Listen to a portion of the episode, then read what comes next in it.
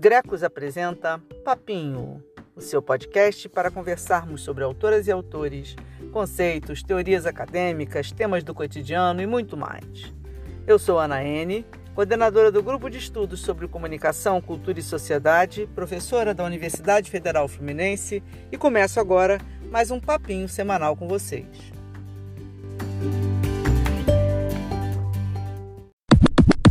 E aí, minha gente, preparados para essas juventudes do século XX?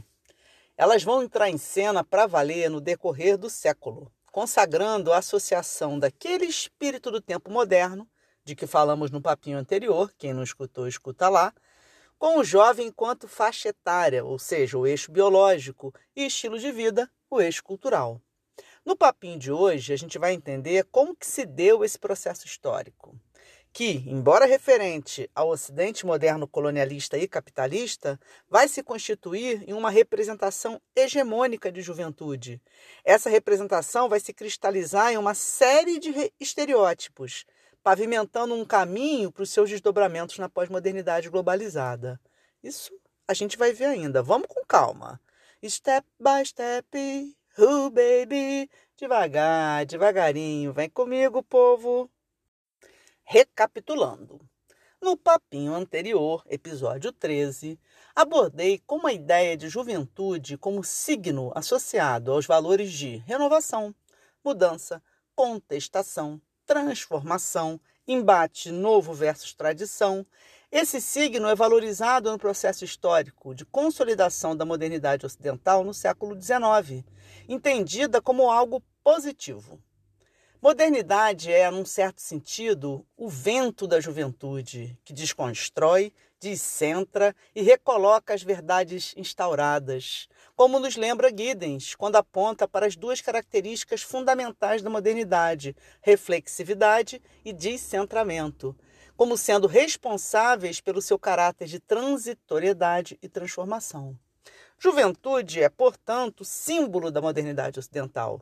Embora a figura do jovem, enquanto uma faixa etária específica e sujeito de direito com protagonismo e ação efetiva nos jogos de poder na estrutura social, esteja ainda timidamente se colocando em cena no século XIX, ainda de forma ambígua, reprimida e temida.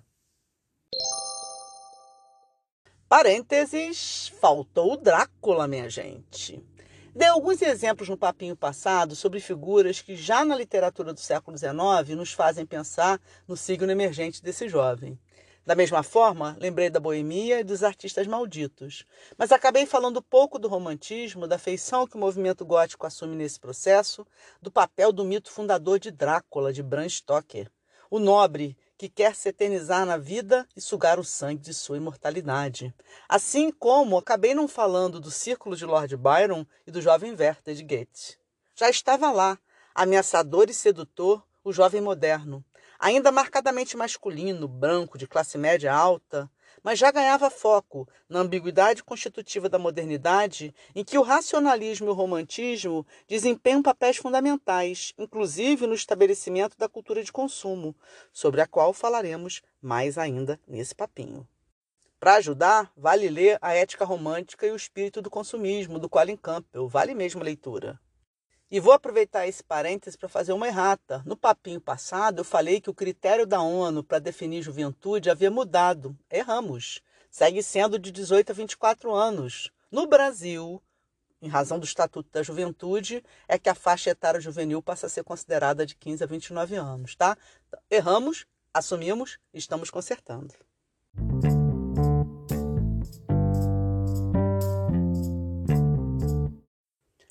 O espírito do tempo da modernidade já positivando a ideia de juventude, no decorrer do século XX, não de forma linear, foi se incorporando o jovem enquanto sujeito em si. Sobre esse processo falaremos hoje. Já começo convocando o maravilhoso pesquisador chileno Oscar Aguilera, que tem um trabalho muito bacana sobre juventude, em que ele busca fazer uma genealogia da produção da ideia de juventude na imprensa chilena desde 1900. Oscar Aguilera Ruiz tem uma premissa importante: não tratar a juventude como ponto de partida. Ela existe e ponto. Mas como ponto de chegada do qual se busca dar conta. Ou seja, como se produziu essa ideia de juventude? Nesse sentido, nossos trabalhos se aproximam bem, e Oscar Aguilera também afirma que, abrindo aspas, desde antes de representar a juventude, já havia sido posta em marcha uma semiótica que deseja, aciona e produz juventude. Fecha aspas. O seu trabalho de pesquisa é exatamente mapear como vão sendo construídas as representações de juventude a partir desta semiótica precedente nas revistas chilenas entre 1900 e 1940. E o que ele percebe, como já falamos no papinho anterior, é que as representações de juventude já aparecem na mídia impressa, nos textos jornalísticos e publicitários, desde o início do século XX, em especial a partir de 1920. Mas, como comentei no papinho passado, no caso dos Estados Unidos e da Europa, onde essas representações estão ganhando corpo, empoderando os jovens, que começam a reivindicar espaço na cena pública, por exemplo, novos movimentos artísticos, mulheres e novos jeitos de vestir, fumar, cortar o cabelo, novos estilos de vida, mais esportistas ligados ao lazer, por exemplo, Coco Chanel e o rosto bronzeado na Riviera, a ideia do Carpe Diem e vamos viver a vida louca do pós-Primeira Guerra. Então, isso tudo já está aparecendo em termos de representação, esse jovem, assim como demonstrou Oscar Aguilera. Então, você já encontra isso nos anúncios publicitários, tá? você já vê isso. Só que no caso da Europa e dos Estados Unidos, esse processo vai ser interrompido e modificado pelos regimes totalitários das décadas de 30 e 40, aos quais eu voltarei adiante. Nós vamos ainda explorar os ótimos insights do Oscar Aguilera que fala em regimes discursivos de juvenilidade, a partir de vários eixos, para entender como as representações sobre juventudes começam a ganhar força no sistema midiático. Pois a cultura de massa também está em expansão neste período e nos locais que a gente está abordando. A mídia impressa ganha qualidade, cores, imagens. A mídia eletrônica está em expansão, em especial o cinema, que vai constituir um importante importante sistema de regimes de visibilidade, ajudando a inventar a vida moderna, como demonstrado na ótima coletânea que tem exatamente esse nome, o cinema e a invenção da vida moderna. E a figura de jovens homens e mulheres começa a ser associada a uma série de produtos ligados a uma nova configuração em termos de estilos de vida, urbanos e hedonistas. Exemplos: anúncios de cigarros, automóveis, itens do vestir, produtos higiênicos, dentre muitos outros, né? A conjugação da crescente cultura de massa, sobre a qual falamos muito na primeira temporada dos Papinhos, e de uma emergente cultura do consumo, em que as mercadorias são cada vez mais sendo simbolizadas em valores e relacionadas a estilos de vida, encontra na ideia de juventude a tríade perfeita. Parênteses, juventude como signo mercadoria. Quando a gente busca imagens década a década das propagandas impressas em jornais e revistas no decorrer do século XX, é possível perceber no Brasil como pouco a pouco a ideia de juventude vai sendo incorporada. Vou citar uns exemplos a título de ilustração. Em um anúncio da Parque Royal, né, uma loja de roupas, publicado na Fonfon em 10 de abril de 1915, um jovem é representado com indumentárias que não o diferenciam de um adulto já maduro. Quando você vai ver, na década de 20, a mesma empresa, num anúncio publicado na Revista da Semana em 1927, já apresenta uma jovem mulher de saia curta, pernas à mostra, cabelo à batom e uma raquete de tênis na mão, antenada com a imagem desta nova mulher liberada de esportista moderna. Então você já vem comparando as duas propagandas, você vê claramente a mudança. Mais um exemplo da década de 20. Na revista Careta, também em 1927, um anúncio do Elixir de Inhame, que, entre aspas, depura, fortalece, engorda, vai trazer como garoto propaganda o desenho de um jovem e vigoroso tenista. Então a juventude começa a estampar com seu estilo de vida determinados anúncios. Voltando à Parque Real, em meio ao movimento nacionalista da década de 30, essa loja publica um anúncio na revista Nauê, em 37, né?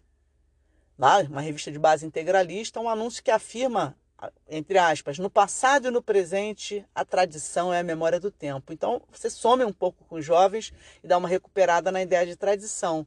Mas se os, os jovens somem desse anúncio da Parque Royal, no Gemol, por exemplo, no anúncio do Gemol, do fortificante, você tá, o slogan garante, né? Rejuvenesce e conserva a mocidade. Então, isso já é uma preocupação. Na década de 40, férias já são anunciadas como sonho de consumo para a classe média, como no anúncio do Grande Hotel São Pedro, em que, dentre as cenas da família feliz no seu lazer, que são representadas essas cenas nesse anúncio, uma das cenas vai mostrar dois jovens, um rapaz e uma moça, atleticamente jogando tênis. Então, o tênis estava ali como um exemplo né, de estilo de vida juvenil, em vários anúncios, né? Outro exemplo, uma jovem descansa na rede no anúncio do cigarro Continental em 1941. E uma outra jovem aparece sorrindo no anúncio da Colinos, também de 41. De roupa de banho de praia, uma jovem lê a revista Cigarra Magazine no anúncio da promoção da própria revista. E para dor, gripes e resfriados, a sugestão é tomar guaraína, quem garante? A moça do corpo bronzeado e vestido esvoaçante a se balançar no anúncio que é publicado na revista da semana em 1941. Então, esses exemplos vão mostrando como aos poucos você começa a ter uma representação e uma exploração da figura juvenil associada ao estilo de vida, a uma estética e uma cultura do consumo.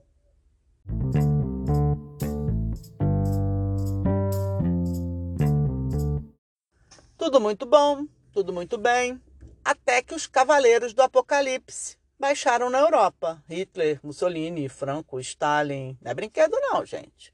Os regimes fascistas totalitários vão se consagrar com apoio popular, em parte pela soma de nacionalismo e moralismo, com ênfase em uma pauta repressiva nos costumes. As juventudes europeias, já em franca expansão na cena pública em muitos países no decorrer da década de 1920, vão precisar recuar muito pois a repressão vai ser violenta. Ao mesmo tempo, esses regimes totalitários vão se apropriar dessas juventudes, constituindo esferas de ação pedagógica e doutrinamento, além de vitrines para a exibição do orgulho nacionalista através da valorização do vigor e da disciplina da juventude hitlerista, nazista, fascista, comunista, etc. Também aqui no Brasil, o governo ditatorial de Getúlio Vargas, também batizado de Estado Novo, veja aí o signo da modernidade, vai buscar doutrinar as juventudes. E o integralismo, um regime, um partido de caráter fascista que a gente tinha aqui no Brasil, também vai criar sua militância juvenil.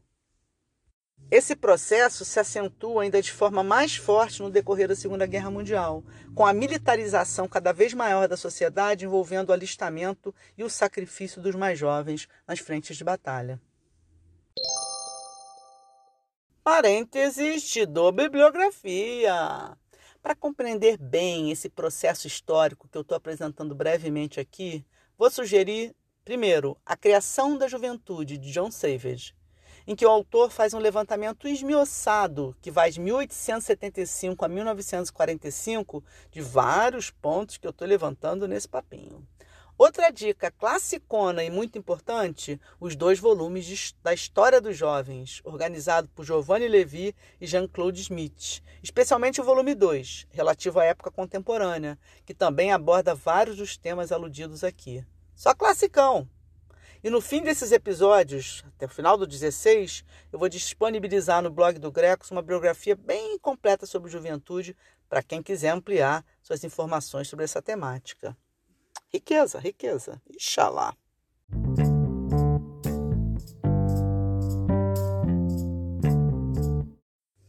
Pois então, mesmo compreendendo que as representações midiáticas sobre juventude já aparecem com alguma expressividade no período anterior à Segunda Guerra Mundial, é de fato nos principais centros econômicos, políticos e culturais do Ocidente nos anos 1950, 1960, 1970, Europa e Estados Unidos, que as juventudes de fato entram em cena com as ideias modernas relativas à juventude se incorporando nos jovens em seus estilos de vida, práticas de consumo, atitudes, riscos e reivindicação de voz, protagonismo, reconhecimento enquanto sujeitos de direito.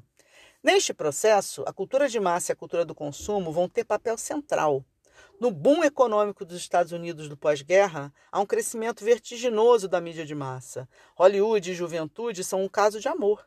James Dean, por exemplo, é um mito que inclusive morre jovem, o próprio o ator, de acidente de carro aos 24 anos, encarnando essa figura do jovem transviado no filme Rebelde Sem Causa, de 1955, e na própria vida, dando visibilidade a uma estética juvenil que inclui jeans, camiseta, blusão de couro, né? também reforçado por Marlon Brando no filme O Selvagem, de 1953. E aí tem, tem vários elementos: a moto, o carro esportivo em alta velocidade, o cigarro, a atitude inconformada, o jeito sedutor. Então você começa a compor aí toda uma visualidade em torno de um estereótipo de ser jovem.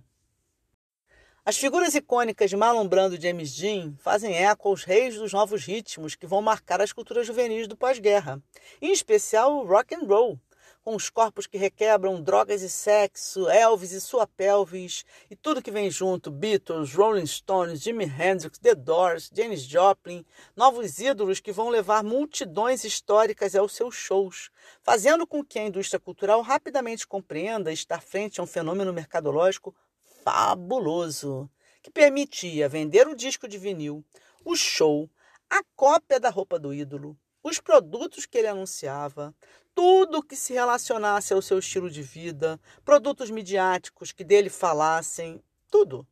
Essa mina de ouro vai ser muito fortemente responsável pela entrada em cena desse sujeito jovem, que será rapidamente compreendido como um nicho rentoso de mercado, alimentando uma enorme sinergia de produções, produtores e produtos dos mais diversos tipos. A juventude moderna é com certeza uma filha da cultura de massa e da cultura do consumo. E, ao mesmo tempo, será fundamental para que a própria cultura de massa não envelheça, fornecendo um caminho infinito de possibilidades de exploração mercadológica, como veremos neste e nos próximos papinhos. Parênteses, ídolos e fãs, uma história longa de amor.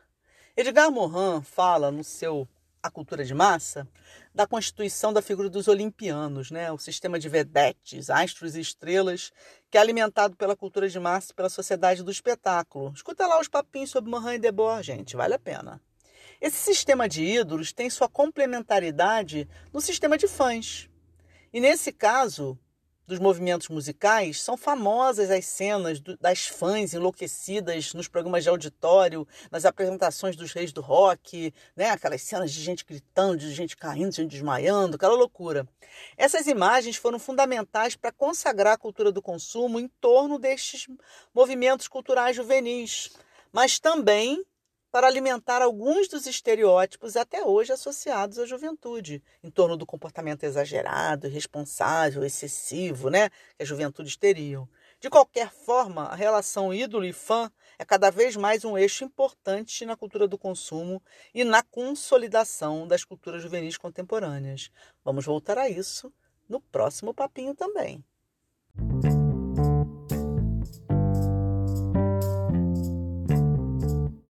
As representações, além de consolidar uma cultura do consumo juvenil, também vão falar de questões e sujeitos que começam a protagonizar papéis sociais mais visíveis nas cenas urbanas. Grupos sociais, sociedades de esquina, gangues, subculturas juvenis, tribos urbanas, a gente vai voltar esses termos todos no papinho 16, aguarda aí, minha gente. Começam a se constituir e aparecer com cortes de classe, raça, gênero bem visíveis. Os filhos dos imigrantes latinos nos Estados Unidos, por exemplo, colocam brilhantina nos seus topetes. Essa brilhantina, essa graxa, vem das oficinas nas quais eles estão subempregados. E esse grupo vai constituir gangues briguentas, os greasers, com etos da masculinidade latina.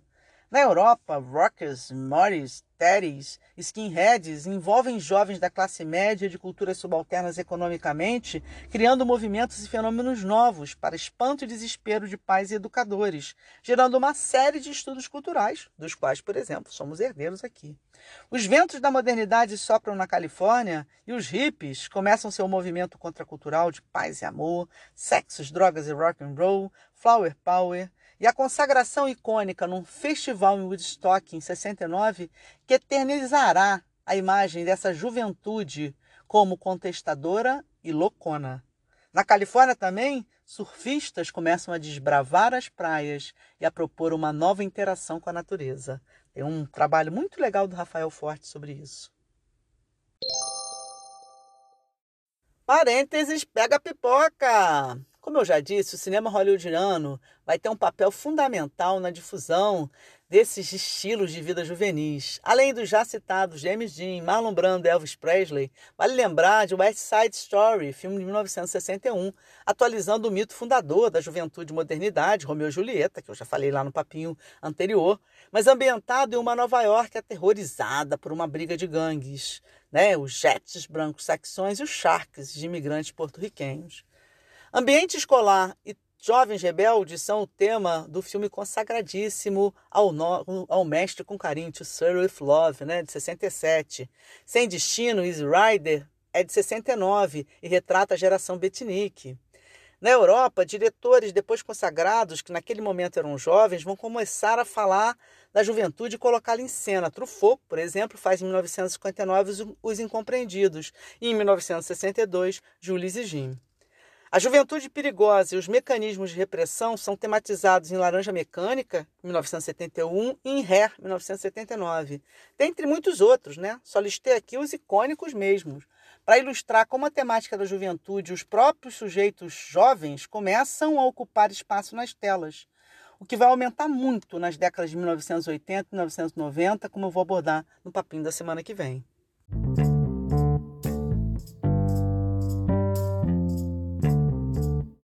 A concepção de juventude transviada e perigosa ganha ainda mais força com as representações em torno dos movimentos de contestação, estudantis e identitários.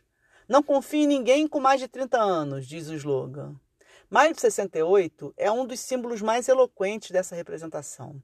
Jovens universitários marchando pelas ruas, pichando muros e ocupando as universidades, pedindo maior horizontalidade na relação com os professores e mudanças sociais. Que é uma dica de filme? Os Sonhadores.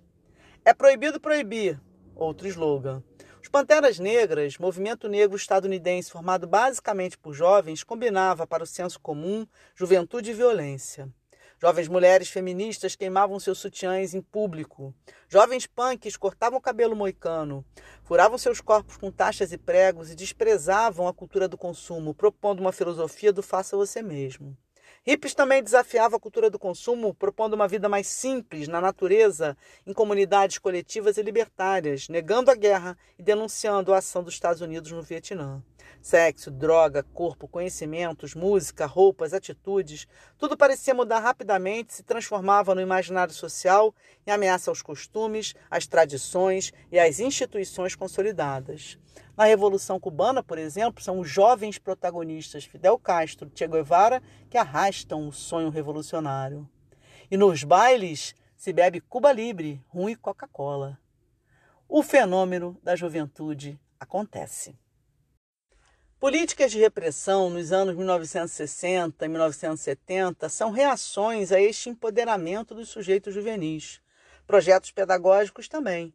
Jovens passam a ser escrutinados, analisados, observados, esmiuçados por, por, projetos governamentais, pesquisas acadêmicas, instituições especializadas. A juventude entra em cena e entra causando.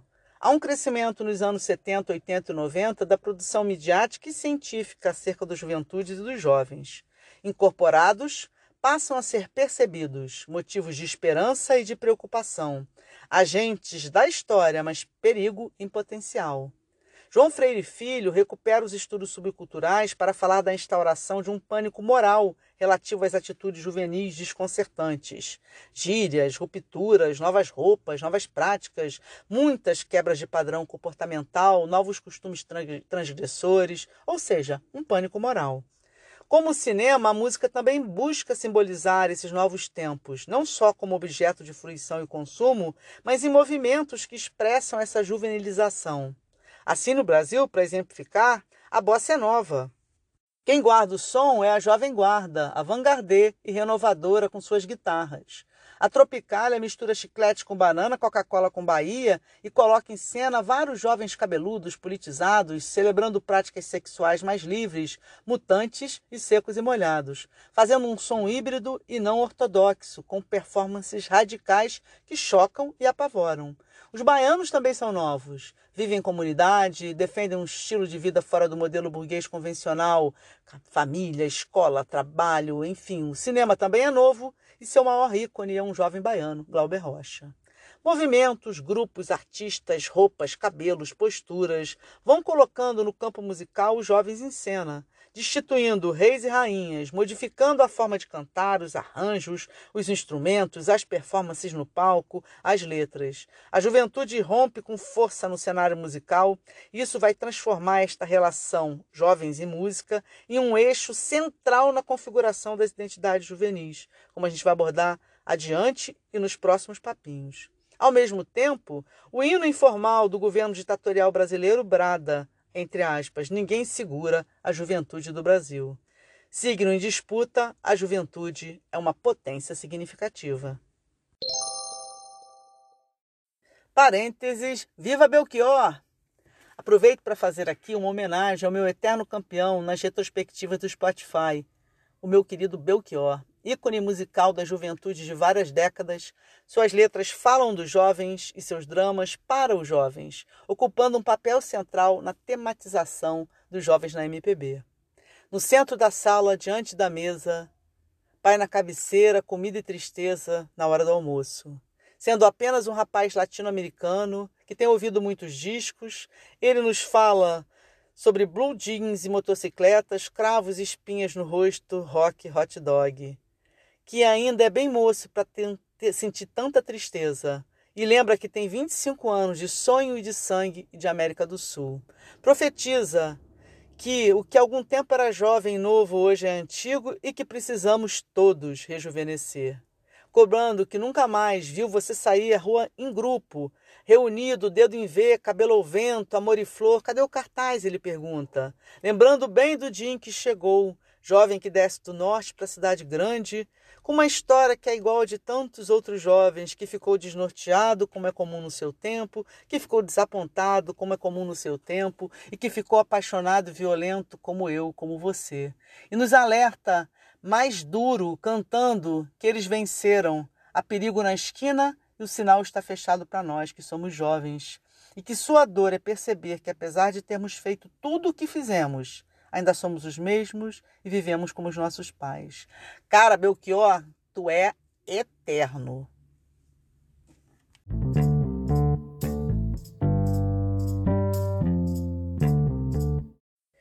Então, é nas décadas de 1950, 60, 70, 80, 90 que os jovens decididamente entram em cena. 1950, entre aspas, anos dourados, 60, 70, anos rebeldes, 1980, anos perdidos, 1990, anos perversos. Os termos vão designar as gerações no viés hegemônico estereotipado de uma concepção linear do tempo, do sonho da renovação e da revolução ao mundo consumista em crise.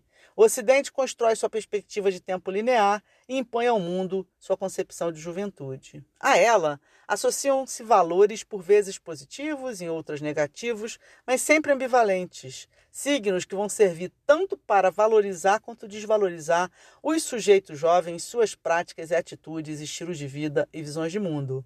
Valores como ruptura, experimentação, risco, hedonismo, presentismo, mudança, diversão, transitoriedade, energia, vigor, novas habilidades, irresponsabilidade, alienação, resistência, violência, rebeldia, insegurança, inconformismo, perda das tradições, acomodação, inquietude, curiosidade, gregarismo, individualismo, consumismo, dentre outros, passam a ser dirigidos para os jovens concretos, suscitando políticas de Estado, artigos jornalísticos, produtos midiáticos, pesquisas acadêmicas, debates familiares, metodologias pedagógicas, grupos de apoio psicológico, dentre outros múltiplos campos de saberes que perguntam, entre admirados e espantados, quem são esses jovens? O que eles querem e o que, que eles fazem?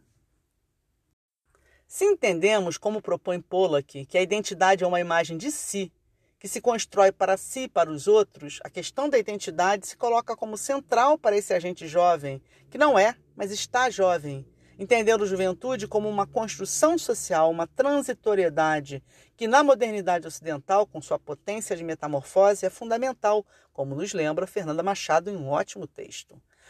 Ball chama atenção, quando vai analisar a revolução cultural no Ocidente do século XX, para o quanto ela se dá no ambiente da família e da casa, abalando as estruturas entre os sexos e as gerações. Para ele, a juventude agora se tornava um agente social independente, não sei se essa é uma boa expressão, pois este sujeito vai estar ligado a múltiplas teias e redes, mas sem dúvida há uma guinada em termos de protagonismo e ponto de vista.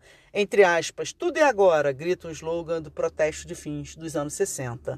E no campo do consumo, essa busca por identidade e diferenciação se acentua. O vestuário, a moda são indicativos desse processo que tem forte dimensão estética. Calça jeans, tênis, mochila, camiseta, cabelos compridos, o cigarro na mão o chiclete, os adereços.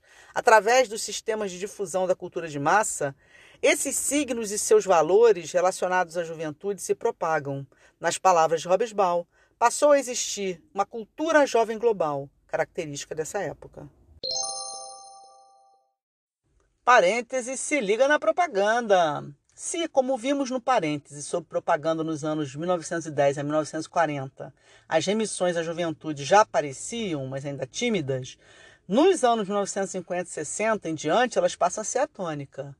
Juventude e beleza, na espuma cremosa do sabonete Palmolive, garantem os dois jovens em pose romântica no anúncio publicado na revista Cruzeiro em 1950. Férias? pergunta o anúncio da calça americana faroeste, representando toda a família, pai, mãe e filho, em confortáveis jeans e alparcata nos pés.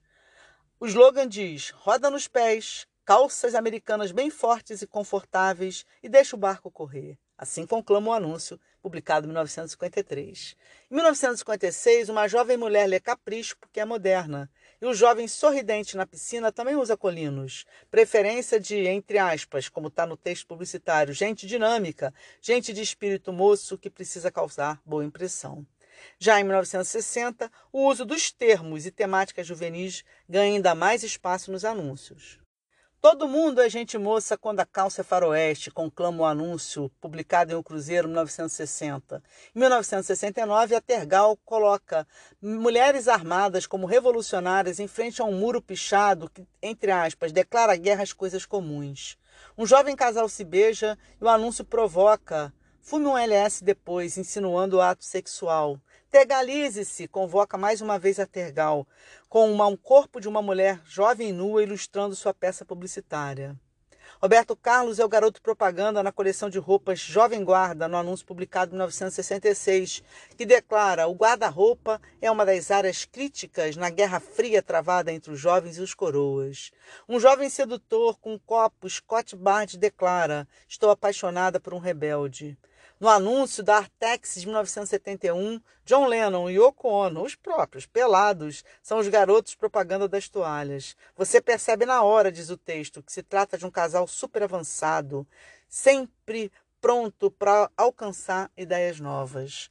No anúncio do Café Cacique, em 1970, um velho com roupas da nobreza francesa olha com desdém enquanto o texto avisa: os reacionários detestam ideias novas. Prove o novo é o slogan. Na TV, você tem jingles que vão reforçar isso, né? Liberdade é uma calça velha, azul e desbotada. Em 1974, o anúncio da Ering convoca. Leia nas malhas Ering o que pensa a juventude brasileira. E na foto, dois jovens e suas camisetas. Numa se lê não tem grilo, na outra, qual é a transa. É isso aí, gente. A propaganda vai acompanhando o processo.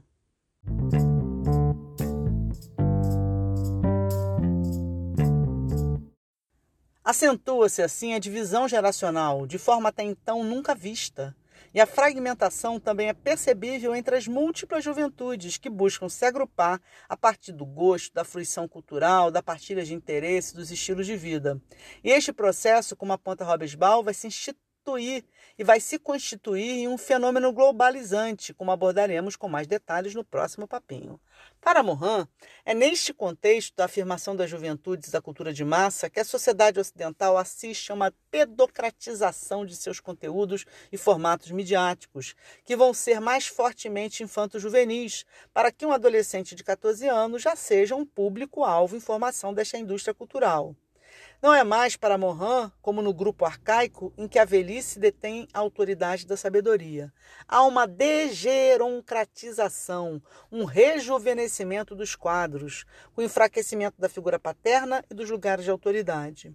O herói sem família ganha força nas representações midiáticas. O novo modelo é o indivíduo que não quer envelhecer, que quer o máximo do presente. No cinema, os atores e atrizes vão ficando cada vez mais novos. A nova trindade, diz Morin, entre aspas, amor, beleza e juventude, vai ser a auréola do novo modelo, o adulto juvenil. O velho sábio, diz Morin, virou o velhinho aposentado. O homem moderno virou coroa. A velhice está desvalorizada. A idade adulta se rejuvenesce e a juventude acentua a adolescência, seus valores e aspectos transitórios, por vezes repugnados, em outros valorizados. Por um lado, para Morin, isso é a neurose, o sintoma de uma sociedade sem sabedoria, pobre de experiência, como fala Benjamin. Mas, por outro, como o próprio Morin aborda no seu volume 2 sobre o espírito do tempo na cultura de massa, né, em meados do século XX, há uma necrose nessas estruturas a partir do momento em que pautas de contestação se colocam por esse mesmo processo. Hobsbawm fala como isso vai gerar revoluções culturais. Morin fala de movimentos sociais, ecológicos, feministas, políticos que vão desafiar o instituído. Sem dúvida, a entrada em cena dos sujeitos jovens no mundo moderno ocidental, incorporando valores do espírito do tempo moderno, abala, abala mesmo, fortes estruturas. E o mundo não foi mais o mesmo. A gente vai voltar a esse processo no próximo papinho. Até aqui, Pensamos como juventude uma categoria polissêmica e plural, que implica em diversos critérios para sua classificação, que não pode ser pensada de forma universalista ou naturalizada a partir de um recorte puramente biológico e que deve ser entendida sempre como construção social e cultural. É nesse sentido que Bourdieu afirma que a juventude é somente uma palavra, um signo disponível a significar porque as divisões entre idades são sempre arbitrárias, históricas, e as fronteiras entre juventude e velhice são objeto de disputas em todas as sociedades, pois é uma divisão que envolve poder, a repartição dos poderes. A divisão por idade, sexo, classe, dentre outras, nos lembra Bourdieu, é uma estratégia para manter limites e produzir uma ordem, mantendo cada um no seu lugar. Como ele bem, bem ele mesmo diz, entre aspas, somos sempre o jovem ou o velho de alguém. Portanto, juventude e velhice são categorias semânticas, relacionais. Não são dadas, mas construídas socialmente nas relações entre jovens e velhos nos múltiplos campos das sociedades. A idade, como dado biológico, é também socialmente manipulada e manipulável. Para Bourdieu, falar dos jovens como se fossem uma unidade social, um grupo constituído por interesses comuns relacionados a uma idade biológica, já é uma manipulação evidente. Por isso é preciso observar como cada campo social estabelece suas partições em termos de idade. E ele propõe que se analise, no mínimo, a diferença entre duas juventudes, a partir do corte de classe, pois para ele, entre aspas, é por um formidável abuso de linguagem que se pode subsumir no mesmo conceito universos sociais que praticamente não possuem nada em comum. Fecha aspas. Parênteses te dou realidade. Bourdieu segue nessa entrevista apresentando dados que mostram como os recortes de classe criam experiências geracionais totalmente diferentes. Já temos falado isso aqui desde o papinho anterior. É muita cara de pau achar que os critérios faixa etária ou geração são capazes de unificar as experiências tão acentuadamente distintas em termos de classe, raça, gênero, moradia, religião, dentre outros recortes. Se liga aí.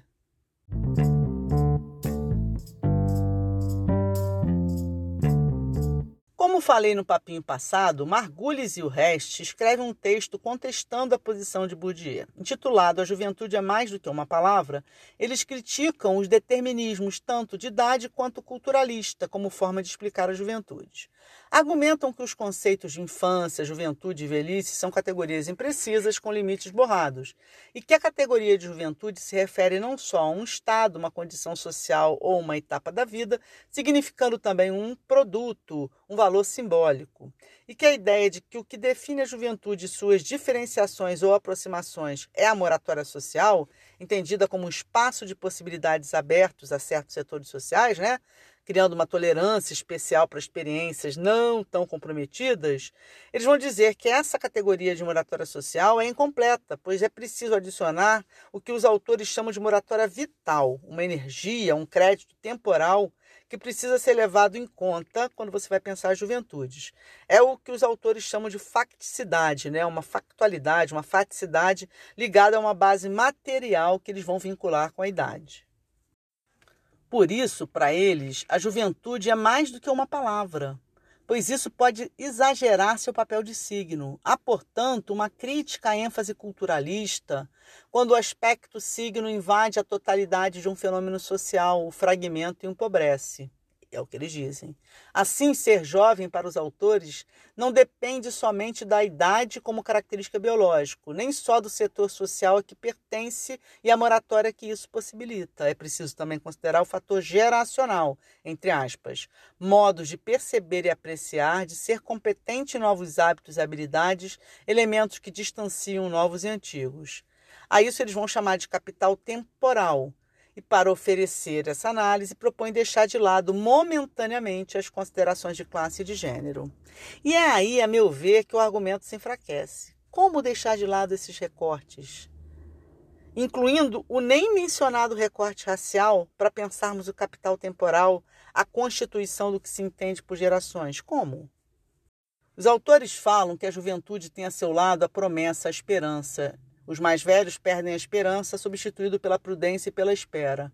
Como falar em esperança sem levar em conta os cortes de classe, raça e gênero? Um jovem negro de condição econômica de subalternidade, em um país como o Brasil, que sistematicamente mata esses jovens, tem a mesma relação com a esperança do que um jovem branco de classe média? Uma menina que vive um sistema holista de castas, por exemplo, que desde a idade de 8, 9 anos é prometida para casar aos 11 com um homem bem mais velho, partilhará o crédito temporal de, sua geração de jovens? Claro que existem traços geracionais, o texto toca em um ponto importante. Mas o que aí não é cultural e social? O que aí não implica em construção significativa, em sistema classificatório, em poder de nomear e conferir sentido? No próximo papinho, vamos adensar nossas observações nesse sentido, tentando compreender como a consolidação da ideia hegemônica de juventude como signo mercadoria permitiu sua propagação em escala global e sua afirmação como espírito do tempo e estilo de vida pós-moderno. Como sintoma e capital, não sem ambivalências, sendo fator de uma felicidade paradoxal, como fala Lipovetsky, geradora de prazer, mas também de ansiedade, e, em muitos planos, se despregando inclusive da faixa etária. Parênteses Tim Bourdieu. Acho que o texto de Margulis e Arrest tem vários pontos interessantes, mas alguns bem incômodos. A crítica a Bourdieu não se sustenta, a meu ver, porque no fundo todos os argumentos dos autores nos convidam a pensar a partir da juventude como categoria discursiva, que precisa ser pensada sempre a partir dos recortes de classe, raça, gênero. Nos espanta o silêncio dos autores sobre a questão racial. Nos espanta o peso tímido dado às questões de classe e gênero, bem como a ausência de comentários sobre como suas observações dizem respeito a uma concepção de mundo ocidental, em que os atributos associados ao capital juvenil que eles destacam, crédito temporal, moratória vital, fazem sentido, mesmo assim, eu me pergunto se fariam tanto, mesmo no mundo ocidental, em épocas nas quais a estimativa de vida girava em torno dos 40 anos. Não sei. Não há considerações sobre outros modelos societários em que o capital de moratória vital não tem tanta importância. Sociedades mais tradicionais em que os mais velhos, por exemplo, gozam de um capital bem maior do que o da energia ou do vigor físico. Não entendo como a ideia de geração como uma realidade possa ser pensada fora da cultura, da história da produção do sentido. Quanto à parte de gênero, fico chocada mesmo, com o tom sexista, heteronormativo e europocêntrico. Com frases como, agora vou abrir aspas, a mulher tem um relógio biológico mais insistente, que recorda com tenacidade os limites da juventude instalados no seu corpo. Outra frase, aspas, há um tempo inexorável vinculado com a sedução e a beleza, falando das mulheres. Ai, ai, não dá, né, gente? Vota em Bourdieu.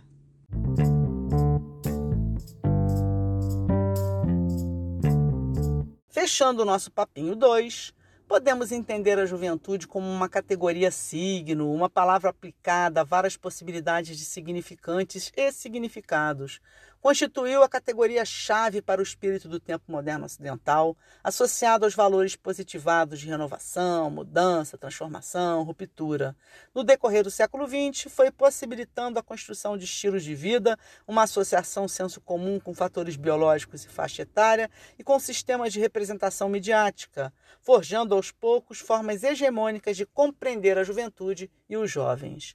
Em momentos históricos marcantes no decorrer do século XX, os jovens como atores sociais concretos foram incorporando esse espírito do tempo moderno e esses sistemas de representação, se colocando em cena, demandando protagonismo e voz, assumindo a posição de sujeitos históricos e constituindo uma cultura juvenil, profundamente ligada à cultura de massa, à cultura do consumo e às disputas identitárias. É nesse processo que se constituem as subculturas juvenis e diversas questões que temos apontado nesses papinhos.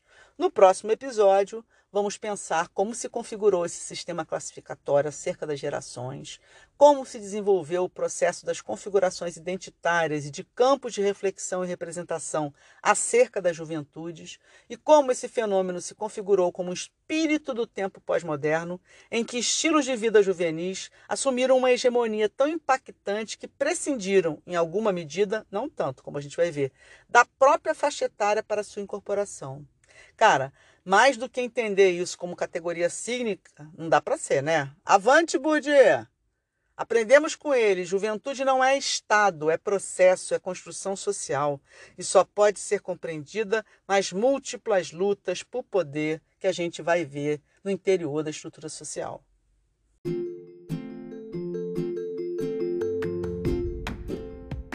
Terminamos aqui mais um papinho. Espero que vocês estejam contentes com as nossas reflexões sobre juventude. Espero que vocês estejam curtindo. Semana que vem tem mais. Não se esqueçam de que na descrição tem link para o blog do Grecos com todas as referências do episódio. Por agora, sigam no Carnaval Caseiro com responsabilidade, meu povo. Lá lá lá lá lá lá lá lá lá lá lá lá lá lá lá lá Beijos purpurinados para geral!